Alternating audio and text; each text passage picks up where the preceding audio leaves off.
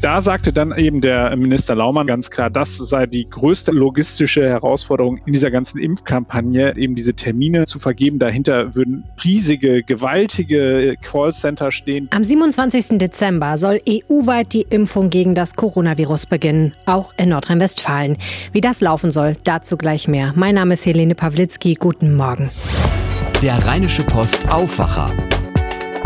Der Nachrichtenpodcast am Morgen. Das Jahr ist alt, der Aufwacher ganz neu für euch. Schön, dass ihr zuhört. Zuerst ein Blick aufs Wetter.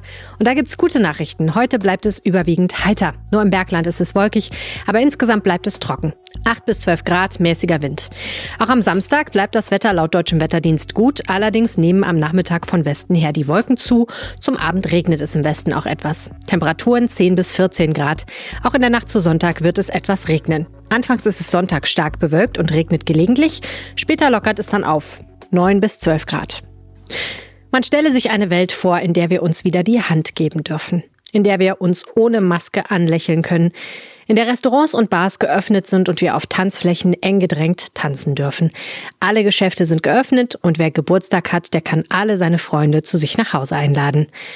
Vor einem Jahr war das noch Realität, seit einem Dreivierteljahr geht das alles nicht mehr. Und fast jeder wünscht sich wohl, dass es anders wäre. Impfungen gegen Corona, die könnten es bringen. Und jetzt soll es endlich losgehen. Nur noch neunmal schlafen, so heißt es. Aber wie soll das konkret laufen, Millionen von Menschen in NRW zu impfen? Ministerpräsident Armin Laschet und Gesundheitsminister Karl-Josef Laumann, beide von der CDU, haben sich gestern vor die Presse gestellt und dazu Details bekannt gegeben. Und Landespolitikchef Max Plück war virtuell dabei. Max, der 27. Dezember als Start des Impfens. Das wäre ja ein schönes nachweihnachtliches Geschenk für uns alle, aber steht das denn wirklich schon fest oder kann dieses Datum noch irgendwie ins Wanken kommen? Naja, es kann natürlich immer dran wackeln. Ähm, also es ist so, die, sie haben sich ja jetzt mit dem 27. einen Puffer äh, schon eingebaut, weil äh, am 21. erwarten wir die Zulassung äh, des EMA, also des, der Behörde der EU, die dafür zuständig ist. Und ähm, ab dann wird er sozusagen in ein Zentrallager geschafft und von dort wird er dann halt eben verteilt. Äh, auf die verschiedenen äh, Bundesländer wird er verteilt und die Bundesländer müssen es dann noch auf die Landkreise verteilen. Ähm, und da kann natürlich noch ganz viel passieren. Also wir äh, richtig sicher sein können wir erst, wenn am 27. Dezember dann auch wirklich losgeimpft wird wenn es das erste Mal Peaks macht.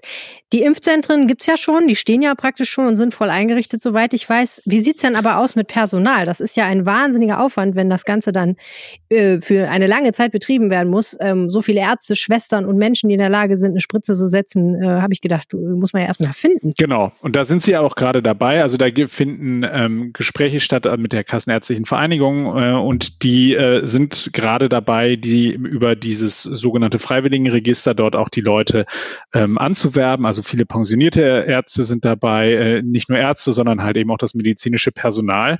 Und sie suchen ja jetzt im ersten Rutsch vor allem diejenigen, die ähm, dann mit den mobilen Teams rausfahren. Weil am Anfang müssen wir uns immer vor Augen führen, werden die Leute nicht in den Impfzentren selber geimpft, sondern äh, aufgrund des am Anfang noch sehr knapp äh, bemessenen Impfstoffes werden die rausfahren in die Seniorenheime und werden dort vor Ort die Senioren und die Pflegekräfte ähm, dann impfen. Mhm. Ja, klar, es äh, gibt eine Reihenfolge, das heißt, es werden nicht alle gleichzeitig geimpft, sondern erstmal Risikogruppen und dann irgendwann langsam die sogenannte Normalbevölkerung.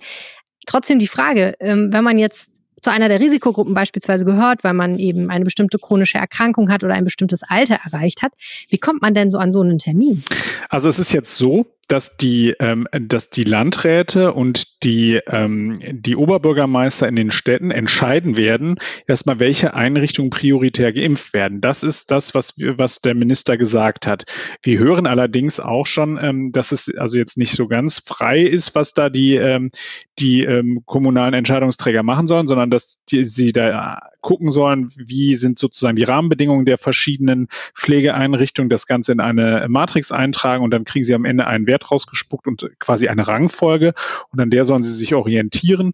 Und ähm, das heißt also, es ist jetzt nicht so, dass auf einen Schlag alle Leute, die jetzt über 80 oder 90 sind, ähm, ähm, da Post bekommen, sondern du wirst es dann äh, dadurch feststellen, dass einerseits äh, deine Pflegeeinrichtung auf dich zukommt und sagt, hallo, äh, möchten Sie geimpft werden? Äh, die, da wird es ein Aufklärungsgespräch geben. Was sind die äh, Risiken? Was sind die, die Vorteile bei einer Impfung? Dann müssen die auch eine entsprechende Erklärung äh, abgeben, weil die Impfung muss freiwillig erfolgen. Also es darf niemand zum Impfen gezwungen werden. Da haben, waren die beiden auch nochmal relativ klar. Und dann geht es los. Also dann werden äh, der, der, der Ministerpräsident sagte, man muss davon ausgehen, dass so fünf oder sechs Einrichtungen pro Kreis am Anfang erstmal nur versorgt werden können. Also der Impfstoff steht nicht vollumfänglich zur Verfügung. Wir schaffen es nicht auf einen Schlag die gesamte Risikogruppe zu ähm, impfen. Und ähm, dann die werden dann schon erfahren, äh, dass, dass sie sozusagen zum Kreis der Erlauchten gehören. Hm. Trotzdem stelle ich mir vor, dass gerade auch diese Terminvergabe eine wahnsinnslogistische Aufgabe wird irgendwann. Ne? Genau, diese Terminvergabe, das ist dann so, ist dann der nächste Schritt. Also da geht es dann vor allem um diejenigen, die nicht in einer äh, in einer Einrichtung sind, sondern die beispielsweise in häuslicher Pflege sich befinden, aber noch ausreichend mobil sind, um dann halt eben mit der nächsten Tranche dann in den Impfzentren vor Ort geimpft zu werden. Das heißt also, die müssten dann im Falle Düsseldorfs dann beispielsweise zur Merkur Spielarena kommen. Und äh, da äh, gibt es eine zentrale Hotline. Äh, das ist, wird wahrscheinlich laufen über die äh, Telefonnummer 116 117, die dafür aber noch nicht äh, freigeschaltet worden ist im Augenblick. Schon also mal an den Kühlschrank heften? Ja, genau. Alle Leute, die sollte man sowieso eigentlich immer am Kühlschrank haben, weil die 116, 117, das ist die zentrale Nummer der KV und da geht es dann auch beispielsweise um äh, äh Not, Notfallarztpraxen, äh, die man darüber ausfindig machen kann. Also das ist jetzt keine äh, Nummer, die nur sozusagen dafür da ist, wenn, äh, wenn, wenn jetzt ich gerade mich mal gegen Corona impfen lassen will. So, und hm. ähm, da sagte dann eben der Minister Laumann heute ganz klar, das sei die größte Herausforderung, die größte logistische Herausforderung in dieser, in dieser ganzen Impfkampagne ähm, darüber halt eben diese Termine äh, zu vergeben. Dahinter würden äh, riesige, gewaltige Callcenter stehen, die dann halt eben am Ende für diese Terminvergabe dann zuständig sind. Die müssen gucken, äh, äh, wo ist das Impfzentrum, das für mich zuständig ist und so weiter. Bin ich überhaupt jemand, der berechtigt ist und so weiter und so fort. Und das ist schon auch noch eine gewaltige Aufgabe. Deswegen, also wir sind noch wirklich am Anfang von dieser ganzen Impfkampagne. Da kommt noch eine ganze Menge Arbeit auf uns zu. Hm. Du hast gerade schon gesagt, impfen ist und bleibt freiwillig. Das heißt, keiner wird gezwungen, sich impfen zu lassen. Ähm, Du hast bei der Pressekonferenz, habe ich gesehen, eine interessante Frage gestellt, nämlich die Frage nach dem Impfzwang, bevor man in ein Flugzeug steigt beispielsweise oder auch vielleicht bevor man im Hotel übernachtet. Wo kommt diese Idee her und was war die Reaktion? Naja, die Unternehmen, die, die äh, sagen schon äh, und haben schon auch ein Interesse daran, dass sie vor, vorrangig äh, Leute bei sich aufnehmen, entweder im Hotel oder halt eben auch im Flugzeug transportieren, die geimpft sind, weil äh, dadurch sie natürlich die Akzeptanz ihrer Dienstleistung erhöhen. Ähm, da diese Frage habe ich dann Armin Naschet gestellt, was er von dieser äh, indirekten Impfpflicht hält. Und da hat er gesagt, nichts. Er war ganz klar, hat er gesagt, nein, davon hält er gar nichts. Was steht dahinter? Dahinter steht die große Sorge, dass Leute oder dass halt eben dieser, äh, dieser Zwangscharakter da in den Vordergrund äh, tritt. Und das wäre natürlich Wasser auf die Mühlen all derer, die jetzt gerade sagen, wir sollen alle zwangsgeimpft werden und so weiter und so fort. Also da ist schon äh, eine gewisse Sensibilität dabei äh, und die Politik scheint sich damit schwer zu tun. Es gibt andere Politiker, die da durchaus sagen, das äh, wird kommen auf, auf lange Sicht und auch Ärztevertreter, die das gesagt haben. Herr Gassen hat das zum Beispiel gesagt. Also da gibt es Leute, die, die sagen ganz klar, irgendwann werden wir dahin kommen, ähm, dass man wieder öffnet und dass man dann den Leuten halt eben dann sagt, Leute, lasst euch impfen und dann kommt ihr damit einigermaßen durch. Ähm, und äh, wenn ihr euch nicht impfen lasst, dann steht ihr halt, unterliegt ihr dem Risiko, dass ihr euch halt eben ansteckt in der Öffentlichkeit, wo es halt eben wieder mehrere Dinge gibt, die dann möglich sein werden. Hm. Ein anderes Thema, das auch in diese Richtung geht, war nochmal das Thema Besuche in Alten- und Pflegeheimen. Da hat der Gesundheitsminister nochmal ganz deutlich gesagt, er will, dass alle Pflegeheime Besuche weiter zulassen Unabhängig von der Frage, was man vorher tut, um reinzukommen. Also logischerweise muss man nicht geimpft sein, das geht ja auch noch gar nicht, aber man muss auch noch nicht mal eigentlich getestet sein, um einen Besuch in so einem Pflegeheim zu machen. Die Logik dahinter ist ja, dass sie, äh, sie wollen nicht nochmal in die Situation kommen wie im Februar, äh, wo sie ja wirklich richtig dicht gemacht haben. Also so, da durften, da durften Ehepartner nicht mehr zu, zu ihren, ihren ähm, äh, Partnern, die im Heim waren und so weiter. Und das wollen sie nicht mehr. Nur sie gehen natürlich damit ein gewisses Risiko ein. Der, also diesen Eintrag von Covid Covid in diese Einrichtung. So, und da sagen, ist die, die Argumentation nach dem Motto, ist jeder könne, wenn er sich ordentlich anstrenge, könne diese Schnelltests bekommen. Ähm, der äh, Minister sagte auch, dass er äh, mit, den, mit den Hilfsorganisationen im Austausch steht, dass die zu den Festtagen dann dort Personal hinstellen, um beim Testen zu unterstützen, weil das ist ja immer auch ein Hauptargument.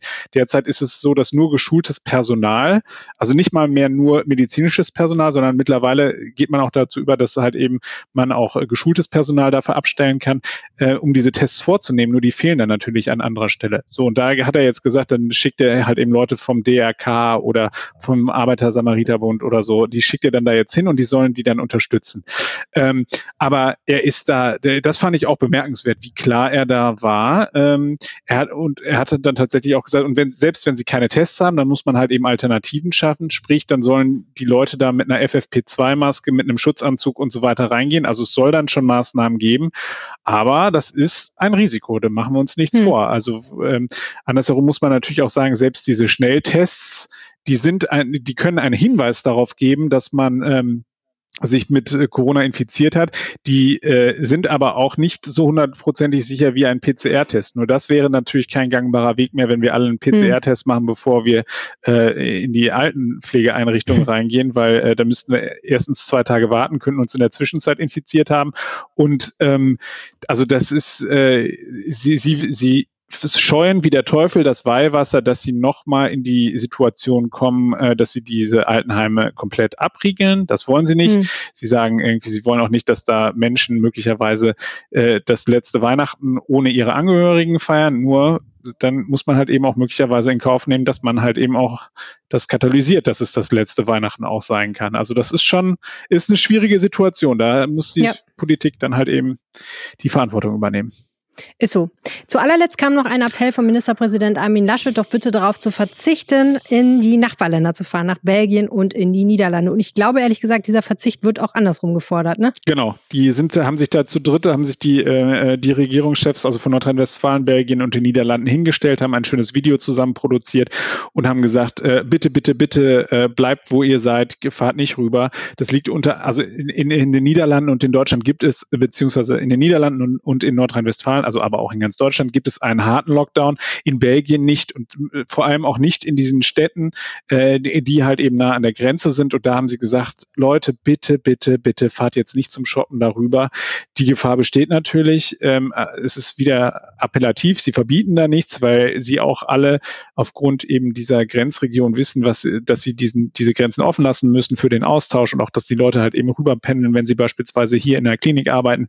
Ähm, aber äh, da war ganz ganz eindringlicher Appell und das wollen sie einfach nicht. Herzlichen Dank, Maximilian Plück. Mehr Landespolitik hört ihr übrigens jede Woche in unserem landespolitischen Podcast Ländersache. Gleich abonnieren. Schauen wir jetzt darauf, was heute und am Wochenende noch wichtig wird. Für die meisten Schüler ist heute der letzte Unterrichtstag vor den Weihnachtsferien, Corona bedingt etwas früher als ursprünglich geplant. In der Schule waren viele ja vermutlich schon seit Montag nicht mehr. Es war also sicherlich nicht vollkommen einfach. Allen Schülern und Lehrern an dieser Stelle schöne Ferien. Erholt euch gut von diesem heftigen Jahr.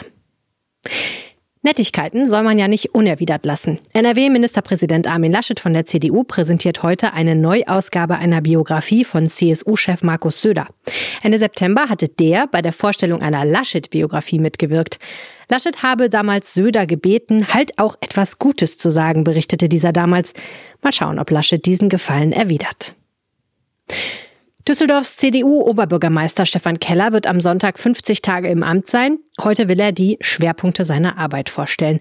Es geht unter anderem ums Reizthema Umweltspur. Die wollte Keller ja abschaffen. Nun will er sagen, was er stattdessen plant, damit Düsseldorfs Luftwerte sich nicht so verschlechtern, dass am Ende wieder ein Dieselfahrverbot droht. Mehr dazu hört ihr heute Abend in unserem Düsseldorf-Podcast Rheinpegel.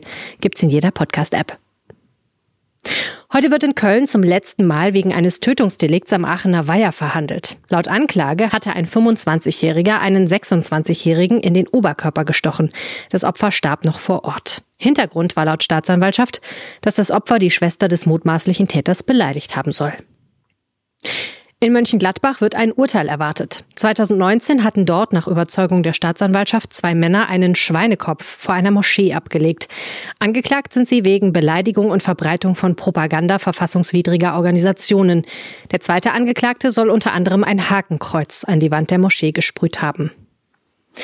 Am Samstag treten drei Urgesteine zum letzten Mal an. Die Kabarettisten Jürgen Becker, Wilfried Schmickler und Uwe Lükow sind bei der WDR-Sendung Mitternachtsspitzen an diesem Samstag zum letzten Mal dabei. Um 21.45 Uhr geht es los. Gestern Abend sind Bauarbeiten an zwei Schilderbrücken über der A59 gestartet. Ab etwa 17 Uhr war die Autobahn im Kreuz Duisburg Süd in beiden Fahrtrichtungen voll gesperrt. Der Verkehr wurde über die A524 und das Kreuz Breitscheid umgeleitet. Der Fernverkehr wurde großräumig umgeleitet. Gestern Abend war noch nicht klar, wann genau die Sperrung aufgehoben wird. Und noch eine Sperrung. Auf der A1 Richtung Köln wird bei Hagen die Fahrbahn verengt. Zwischen Hagen Nord und Hagen West steht heute ab 16 Uhr bis Dienstagmittag nur ein Fahrstreifen zur Verfügung. Gute Fahrt allen und habt einen schönen Tag. Das war der Aufwacher für heute. Mein Name ist Helene Pawlitzki. Vielen herzlichen Dank fürs Zuhören. Tschüss. Mehr bei uns im Netz www.rp-online.de